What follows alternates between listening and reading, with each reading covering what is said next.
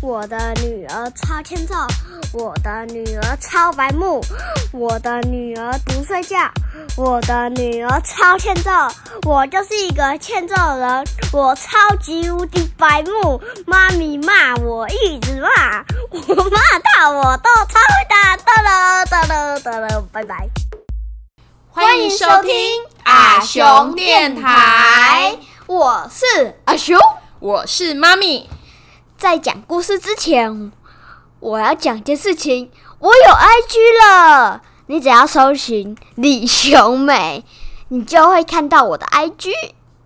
如果你是使用 Podcast 平台的话，请给我们五星好评，或是留言告诉我们你们的想法，我们每一则都会看哦。对，那我们就开始我们今天的故事喽。开始。阿雄，我们今天要来讲什么故事呢？因为我最近没有点子，所以我想讲我从小到大都在看的那个《伊索寓言》。伊索寓寓言哦。那今天要来讲什么样的故事？父子骑驴。那我们故事就开始喽。Go go！有一位父亲和他的儿子牵着一头驴子要到市场贩卖。嘿咻嘿咻！当他们经过小溪时，洗衣服的妇人看见了，说：“哎呦，因真正有够公大呆呢，有驴子竟然也不骑。”于是父亲叫儿子骑到驴背上。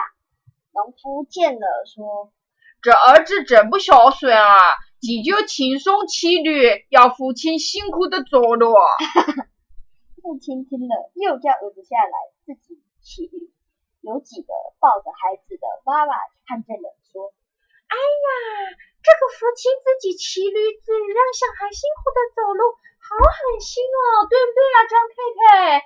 嗯，对呀，吴妈妈，这个爸爸真的应该是后父啊，应该是继父来着，不是自己亲生的爸爸才会这样啊。父亲听了，决定让儿子和自己一起骑驴。嘿咻，这时。